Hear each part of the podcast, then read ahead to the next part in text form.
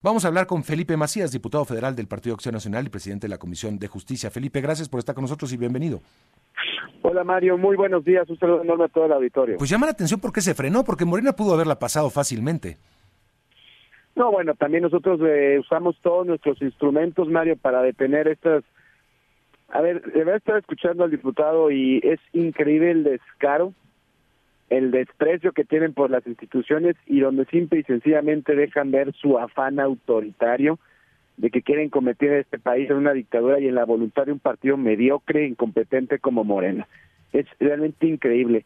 Y si intentaba la comisión, si intentaban, perdón, diputados secretarios de Morena, PT y Verde, convocarme de manera ilegal a la Comisión de Justicia, es porque yo como presidente de la Comisión de Justicia decidí guardar el dictamen y congelarlo. Esa iniciativa de Robledo llegó desde el mes de noviembre del año pasado y evidentemente es flagrantemente inconstitucional porque si están alterando las facultades de la Suprema Corte de Justicia de la Nación, en todo caso tiene que ser una reforma constitucional y no legal como ellos pretendían hacer para usar su mayoría absoluta.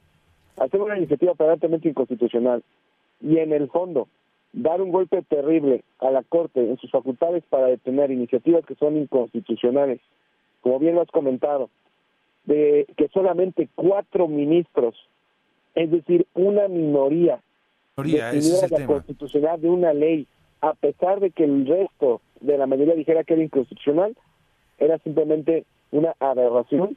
Yo por eso me guardé el dictamen, por eso no íbamos a sesionar a la Comisión de Justicia, y ante la negativa que yo presenté para sesionar la comisión, es como pretendían de manera ilegal convocar a la comisión con una convocatoria mal hecha, sin firmas, sin dictamen, sin publicación de la convocatoria en Gaceta, y es como finalmente Morena da marcha atrás y es como se van a ir a la discusión de reformas constitucionales. Sí, lo que dice el diputado es que eh, la tesis eh, que quiso expresar el diputado Hamlet García es que eh, la, la ley nace nace constitucional, nace virgen, digamos. Una ley nace virgen después de aprobada por la Cámara de Diputados y tendrá que demostrarse lo contrario. Eh, eso puede tener cierto sentido, pero pues uno diría, bueno, con una mayoría. No, con una minoría, como bien lo dices, diputado. Claro, pues es una contradicción, es, es, ilógico, es, es, ya estar inventando argumentos eh, legaloides que se puedan escuchar muy bonitos, pero que no tienen ningún sentido ni técnico ni jurídico. ¿En, en qué mundo en qué parte una minoría, una tercera parte va a decidir la constitucionalidad de una ley cuando dos terceras partes te dicen que no es que no es constitucional. Es que lo que argumentan, en todo caso, creo, es que me parece un acto de venganza inmediato a lo hecho por el ministro Pérez Dayán contra la reforma eléctrica, con ese voto de calidad, al encabezar una de las salas, el número de votos baja. Eh, y ellos dicen, bueno, es que con una minoría se declaró inconstitucional. Eh, lo que pasa es que no era una minoría, el, ministro tenía un voto de calidad, ya se explicó muchas veces, no eran, no eran dos, eran tres, en realidad tres votos, ¿no? Por, por, eh, el voto que tenía de calidad el ministro Dayán. ahora, si te pones a ver, pues, pues sí, podría entenderse, o ellos lo interpretan, eh, me, refiero a Morena y aliados, como una minoría que le echó atrás la reforma eléctrica. Así es totalmente. Y mira, y no nada más se queda ahí, Mario, en, los temas grandes políticos electorales. Pero es una afectación a los ciudadanos, porque recordemos que hoy una declaratoria de invalidez general se da con ocho votos de ocho ministros de los once en la Corte.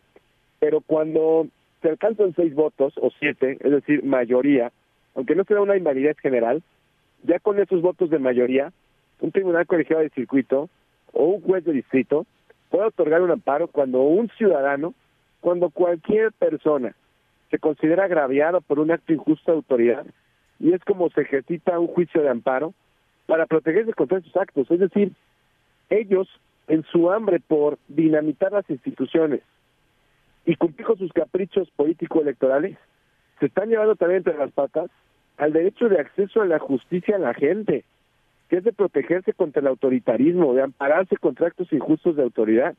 Y con esta iniciativa de Juan Ramiro Logrero, era un golpe terrible también al derecho de la gente para acceder a la justicia y para defenderse. Era grave por todos lados, es un ataque al equilibrio de poderes, a nuestro sistema democrático, pretenden acabar con el último dique de contención que hay en este país, que es la Corte de Justicia de la Nación, y evidentemente también dar un golpe terrible a cualquier mexicano que quiera protegerse contra actos de autoridad. Mm. De ese grado de toxicidad era esta reforma y es por eso que de manera muy puntual, yo como presidente de la Comisión de Justicia y en uso de mis facultades, es como decidí cerrar la puerta a que se dictaminara esta iniciativa. Ya, la, eh, pues también una de las apuestas es a que avance la reforma del presidente de reforma del Poder Judicial. Y en una parte de esta reforma está también eliminar las salas en materia de amparo y, irse al Pleno. ¿Crees que eso podría ser mejor, digamos, manteniendo la mayoría, manteniendo la mayoría, eh, que 11 ministros resuelvan y no solamente cuatro, por ejemplo? Nosotros hemos decidido, dijo que este propio debate, Mario, como lo has comentado, es un debate revanchista. Si estamos debatiendo sobre la operación de la Corte de las Salas, el Poder Judicial en general es porque López Obrador así quiere que lo estemos haciendo como uno de sus enemigos favoritos y como su principal narrativa de enemigos contra su movimiento. No vamos a modificar absolutamente nada que tenga que ver con la Corte y con el Poder Judicial y López Obrador y Morena lo saben, no va a haber modificaciones constitucionales que tengan que tocar al Poder Judicial, no va a haber modificaciones constitucionales que tengan que ver con la Corte. Estamos en la oposición muy definidos y muy cerrados en ese aspecto, porque hoy por hoy lo que tenemos que cuidar es nuestra democracia y es el equilibrio de poderes. Hoy, como opera la Corte, como opera el Poder Judicial, puede ser perfectible, sí, se pueden mejorar muchas cosas y procesos, sí, pero en este contexto, en este sexenio, cuando tienes un poder ejecutivo con nombre de dictadura, no vamos a dar ni un solo voto. Todo lo que ellos presenten en modificación de la Corte Poder Judicial va a estar muerto desde un inicio y lo decimos con esta claridad. Bien, pues diputado, gracias y va a estar intenso el debate. Gracias Felipe Macías, diputado federal del PAN, presidente de la Comisión de Justicia. Gracias y, y seguiremos conversando, si me permite, diputado. Gracias, Mario. Claro que sí. Gracias y hasta pronto.